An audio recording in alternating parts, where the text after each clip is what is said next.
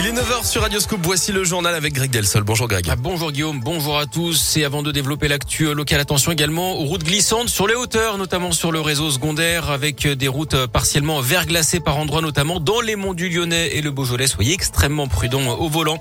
À la une, cinquième et dernier volet de notre série sur les entreprises de la région qui innovent face au Covid. Aujourd'hui, on prend la direction de Grenoble en Isère. L'entreprise Graphil révolutionne le test antigénique en le rendant numérique. Il s'agit du même procédé qu'un test antigénique, mais cette fois-ci, le liquide est en contact avec un capteur connecté. Plus besoin d'attendre que le réactif fasse apparaître un deuxième trait sur la bandelette. La puce interprète directement le résultat en trois minutes seulement. Positif ou négatif, la réponse est ensuite collectée dans une application pour smartphone en utilisant la technologie du sans contact hein, comme une carte bancaire. Les détails avec Vincent Bouchia, le PDG de Graphil. La numérisation d'une bandelette de test automatique fait gagner du temps à deux niveaux. D'une part, à la réaction de reconnaissance biochimique et d'autre en permettant d'éviter la prise de données manuelles, telle qu'elle est faite aujourd'hui en pharmacie, par exemple, pour la génération du QR code puisque le résultat va être euh, réalisé rapidement et de manière automatique et générer un objet comme un, jeton. Ce jeton permettra de passer rapidement euh, un portique d'accès, par exemple, pour une salle d'embarquement. Ça pourra être fait avec euh, l'objet numérique réalisé par le test. Et avec le test NPAS, Graphil a été la seule entreprise française à recevoir le premier prix de l'innovation au CES de Las Vegas début janvier. Cette technologie n'utilise d'ailleurs pas de pile. Hein. Sa production est donc peu polluante. Graphil qui cherche maintenant des fonds pour produire en très grand volume la technologie avec un impact écologique réduit. Les révélations se succèdent après le scandale de l'abbé Ribes. Ce curé décédé en 1994 est soupçonné d'abus sexuels, notamment dans le Rhône et la Loire.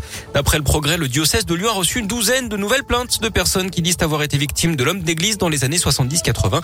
Il y aurait une quinzaine de victimes au total identifiées dans le département du Rhône, dans le secteur de Pommet, dans les monts du Lyonnais, où l'abbé venait passer ses vacances. Un homme blessé par arme à feu dans le quartier de la Guillotière mercredi soir à Lyon. D'après le progrès, il venait d'agresser deux personnes avec un couteau avant d'être lui-même la cible d'un coup de feu rue Paulbert dans le troisième arrondissement.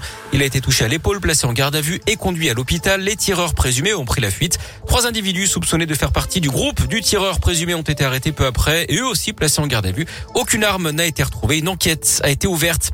Le harcèlement scolaire n'est pas un délit, pas aux yeux du Sénat, en tout cas qui s'y est opposé hier, contrairement à la volonté des députés et du gouvernement. Préfèrent le considérer comme une circonstance aggravante du harcèlement moral. Ils ont également euh, mis l'accent sur le cyberharcèlement. Députés et sénateurs qui vont maintenant tenter de trouver un compromis en commission mixte paritaire. En cas d'échec, c'est l'Assemblée nationale qui aura le dernier mot.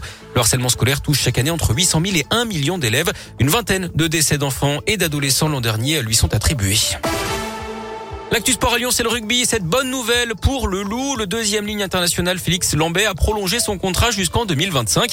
Lambet, 27 ans, est l'un des capitaines de l'équipe. Hein. Il est arrivé chez nous en 2014. Il compte également 10 sélections en équipe de France. En tennis, le miracle Rafael Nadal, l'Espagnol qui avait encore un pied dans le plâtre hein, il y a quatre mois, vient de se qualifier pour la finale de l'Open d'Australie. Il n'a fait qu'une bouchée de l'Italien Berrettini, victoire en 4-7. Il sera opposé dimanche au vainqueur du match entre Medvedev et Tsitsipas qui commence dans une demi-heure. Nadal à la poursuite d'un 21e titre du Grand et puis en basket, c'était malheureusement prévu. L'Asvel a été battu euh, à Barcelone en Euroleague hier soir. Score final 84 à 71.